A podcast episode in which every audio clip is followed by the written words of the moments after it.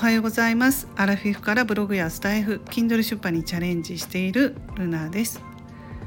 え今週はもうお盆休みに入る方もいらっしゃると思うんですけれどもね、うん、お盆前なので、まあ、気持ちはこう休み的なね感じの方も結構いらっしゃるんじゃないでしょうか。それに夏休みなのでね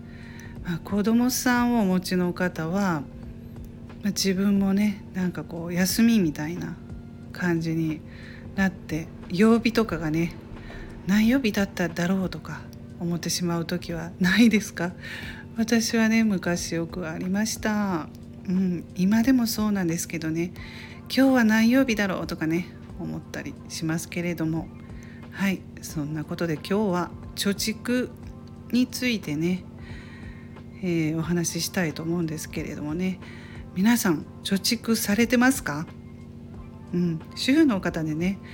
何もしてないっていう人はね少ないかなと思うんですけれどもやっぱり何かあったらね不安だしね。うん。でまあ男性の方もしっかり貯蓄されてる方お金をね貯めてる方もいらっしゃるかなと思うんですけれどもね、うん、なんかあの最近はね貯蓄から投資へっていうことで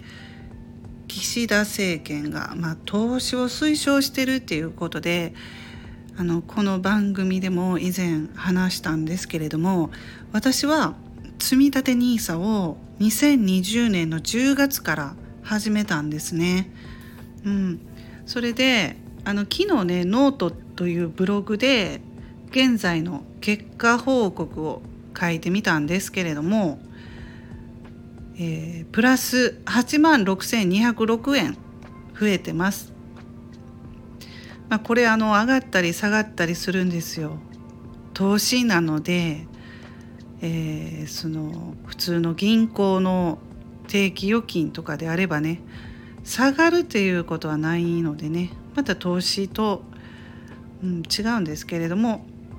まあリスクを取って、まあ、その分ねちょっとリスクもあるかもでそういうことでリスクを取って、まあ、投資を始めてこのように今現在は8万6206円増えてます。うん、でこの NISA なんですけれどもね NISA のね拡充っていうね、まあ、動きがあるようなんですよ。時期とかそういうのははっきり決まってないですけれどもなんか年末ぐらいに発表があるんじゃないかっていうことで「えー、ホリエモンチャンネル」時々見るんですけど、まあ、あの結構ね勉強になる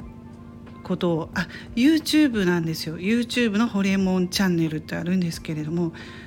まあ、時々こういうふうにね貯蓄のこととかなんかすごい老後のこととかあの話をねしてくれてすごい勉強になるんですよねこういうチャンネルって。でこういうのを私は見るのが結構好きで、うん、どういうふうに日本経済はなっていくんだろうとかねそういうことをねあの興味があります。とてもね。うん、でこれで言ってたんですよね。そのゲスト山崎はじめさんっていうね経済評論家の方がねすごいねなんかあのあれなんですよ。すごくためになることをね 言ってくださってるので、うん。まあ、今限度があるんですよね。年間40万円までしかまあ投資できないんですよね。NISA, NISA の場合ですね。うん、決まっててそこをもっと増やすっていう動きがあるということですね。まあ、年間例えば40万のところを50万60万と増やしていこうかっていう風な動きがどうもあるようですね。そのあのお話では。うんそうなんですよね。えー、なのでまあちょっと早めにねやっといてよかったかなって自分では思ったんですよね。うん、でまあこの「ホリエモンチャンネル」のでも話ではね、うん、堀江貴文さんですよねホリエモン。まあ、この方はあの自己投資っていうのを進めてるんですよ。自分で起業して稼げみたいなね そういう感じでそういう NISA とかねいう投資そういうのよりも自己投資を進めておられるんですけれどもね。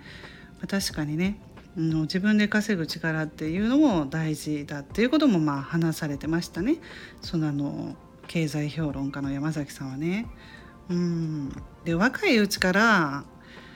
あんまりこの貯蓄投資とかまあ備えてお金ばっかりあの貯めてるばっかりでも成長しないということもね一方でまあそういうことも話されててそれもなんかうなずけたんですよね。自分自身にお金を使うことも大事って言ってねやっぱりね言われてるんで じゃないとつまらない人になってしまうっていうふうに言われてるんですけれどもああなるほどなっていうのもねやっぱりこの年になったらねなんかわかるんですよね。うん、若いうちからそのお金ばっかり貯めて何もお金を使わなくってね例えばまあどこかこう旅行に出かけるにしても海外とか、まあ、日本でもいいんですけれどもこうねすごい素敵な素晴らしい景色とかを見て感じることとかがあるしねそういうのも自己投資のうちに入るんじゃないかなと思うんですよね。何もその知らないっていうよりはねそこからなんかまた考えることがあるだろうしとか、まあ、そういうことを私もね昔から思ってました。うんまあ、どっちかというと結構使う 使う方ですね私使う時は使うって感じかな無駄なものはあんまり買わないという無駄なものっていうのはまあ結構その家のねあの雑貨みたいなんとかね私の場合ですよ。別にそんなあの好き好きだからね好きな人はそういうのを買ったりとか全然いいんですけど私はそういうのに興味がないのでどちらかというとその外へ外へみたいな旅行にお金かける派みたいな感じなんですけれどもね。皆さんいかがでしょうか？人によって全然違うんですけども、まあ、私の友達であればうん、そういうこう 小物とか雑貨とか好きでしょっちゅうしょっちゅうそういうのにあのお金をかけてる友達もいますね。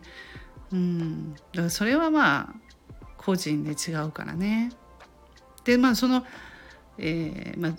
あれなんですちょっと話ずれるかもしれないけどその友達がね雑貨ばっかり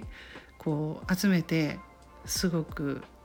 あの楽しんでるんですよね。うん、でまあ投資投資のその NISA を私はねその友達に始めたよっていうふうなことを言ったんですけれども、ま、言った時にそのすっごいもう昔からの仲いい友達なのでね何でもこう正直に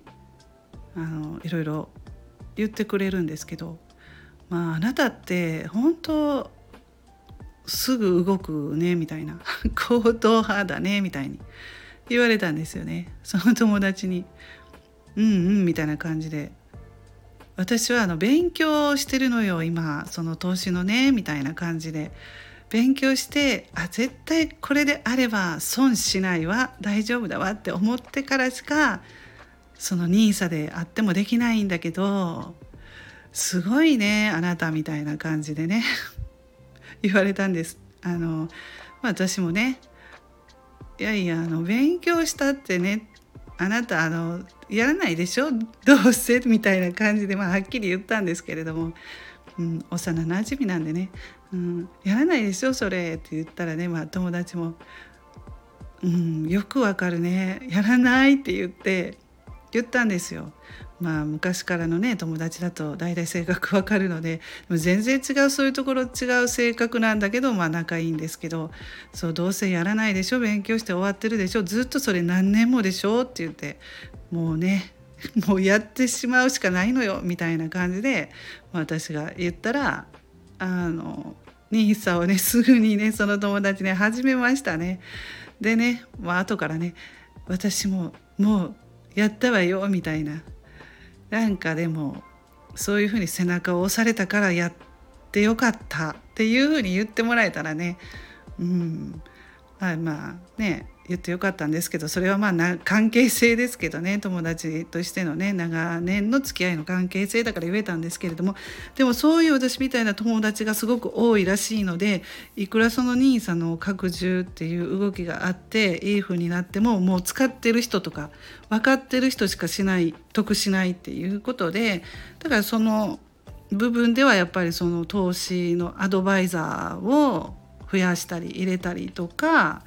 あの金融教育を進めていかないと一部の人しかね得しないっていうことでねそういうことも言われてましたねホリエモンチャンネルの。あのこれも概要欄に貼っておきますのでもし興味がある方はあの YouTube の方ね私が今話したことを見てください。はい今回はなんか自分の思考整理のためにも貯蓄から投資へっていうことでお話ししてみました最後まで聞いていただいた方がいらっしゃったらありがとうございます。ルナの独り言ラジオルナでした。